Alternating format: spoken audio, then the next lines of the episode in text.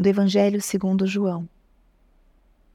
Naquele tempo, Pedro virou-se e viu atrás de si aquele outro discípulo que Jesus amava. O mesmo que se reclinara sobre o peito de Jesus durante a ceia e lhe perguntara: Senhor, quem é que vai te entregar?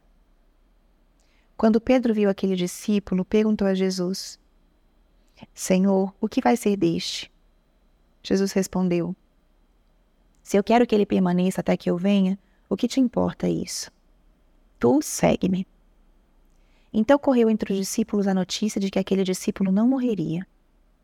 Jesus não disse que ele não morreria, mas apenas: Se eu quero que ele permaneça até que eu venha, que te importa?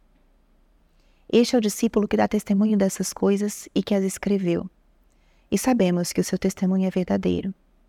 Jesus fez ainda muitas outras coisas, mas se fossem escritas todas, penso que não caberiam no mundo os livros que deveriam ser escritos.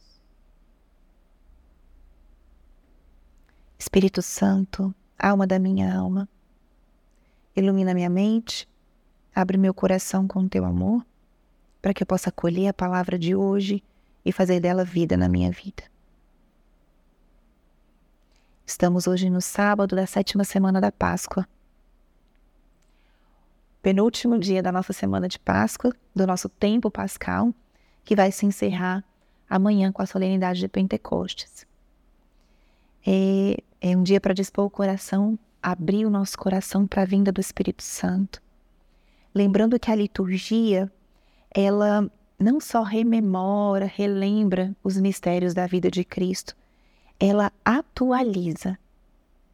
Amanhã nós vamos viver a vinda do Espírito Santo, como se nós estivéssemos no cenáculo com Maria, com os apóstolos, à espera do Espírito. Então hoje é um dia para a gente dispor a alma, dispor o coração. Hoje pode ser um dia muito lindo também para você simplesmente agradecer. Olha para trás, para esses 50 dias de Páscoa e pensa como foi seu tempo pascal. Que graças você recebeu nesse tempo. Quem bem viveu a quaresma, certamente sentiu a quaresma como esse tempo realmente exigente espiritualmente. E a Páscoa geralmente é bem diferente.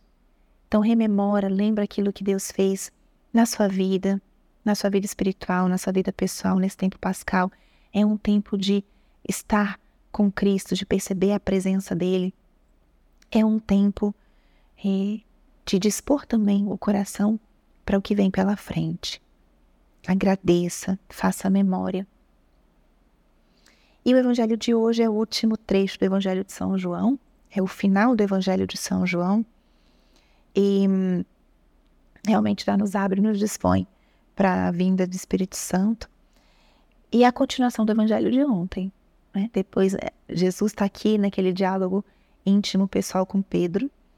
E depois de, da declaração de amor, né? da pergunta de Jesus sobre o amor, é, aparece João. E vem a pergunta de Pedro: Senhor, o que vai ser deste? Pedro pergunta, olhando para aquele outro apóstolo que era muito próximo, era parte daquele trio de amigos ainda mais próximos de Jesus.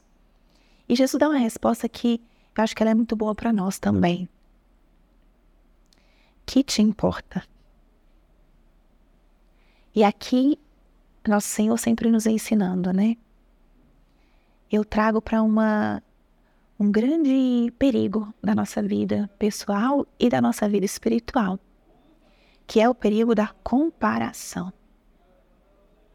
A comparação é uma das coisas mais injustas que nós podemos fazer com nós mesmos.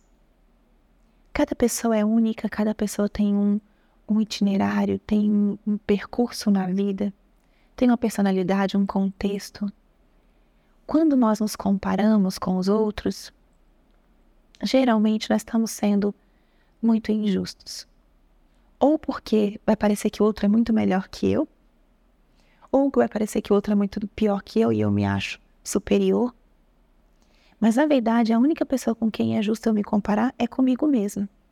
Porque o Senhor vai nos chamando, Ele vai nos conduzindo, e nós sim temos o, o dever, ou né, o chamado a responder constantemente aos chamados que Deus faz a nós. Então é importante olhar como é que eu estou com relação a como eu estava o ano passado. Na minha vida espiritual, eu cresci em algum aspecto? Eu sou mais generoso? Eu cresci na oração? Eu cresci, às vezes, na minha paciência com aqueles com quem eu convivo? Ou eu estou sendo mais diligente? A minha resposta ao Senhor está sendo mais rápida, mais decidida? Ou talvez eu não, eu, eu fraquejei, eu afrouxei nesse ou naquele aspecto. Porque o Senhor constantemente nos chama Ele quer que a gente cresça. Quando nós nos comparamos com os nossos outros irmãos, amigos, eu não sei o que, que Deus está pedindo para ele. Eu não sei as circunstâncias dele. Os dons que ele tem, eu não tenho. Então, nos cabe a cada um de nós responder aquilo que o Senhor nos pede em cada momento. Por isso, Jesus fala, quando Pedro pergunta: E este? Jesus fala: Que te importa se eu quero que ele permaneça? Tu segue-me. Então, escuta hoje o chamado que Deus está fazendo para você. Responda aquilo que Deus pede para você. E com isso eu não digo que a gente tem que ser indiferente ao que acontece com os nossos irmãos, né? Porque Jesus também quer que a gente puxe os nossos irmãos para o caminho dele. Muitas são as, as vezes que ele também fala sobre isso. Mas ele não quer que nós vivamos o chamado dos outros. Ele quer que nós vivamos e respondamos ao chamado que ele nos faz pessoalmente. Então, aí hoje você pode se fazer essa pergunta: o que, que o Senhor está me pedindo nesse momento da minha vida? Eu estou respondendo? Responda com generosidade, com coragem. Esse chamado que Jesus te faz hoje. Tu segue-me. Olha para Ele. Mantenha o teu olhar fixo nele e não tanto naqueles que estão ao teu lado. Você não é nem melhor nem pior porque os do teu lado são melhores ou piores. Você é quem você é diante de Deus.